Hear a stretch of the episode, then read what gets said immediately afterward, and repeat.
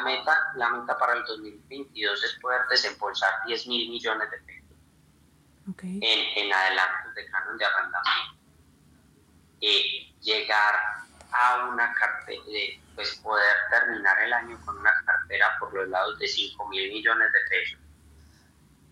Y eh, más, y, un, y un, un objetivo más allá de eso es que vamos a lanzar tres productos más.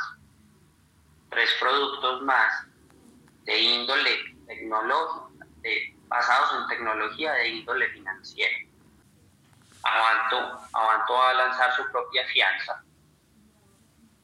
Vamos a lanzar a, a mediados de este año nuestra, nuestra afianzadora, nuestra propia fianza y, eh, y créditos para arrendatarios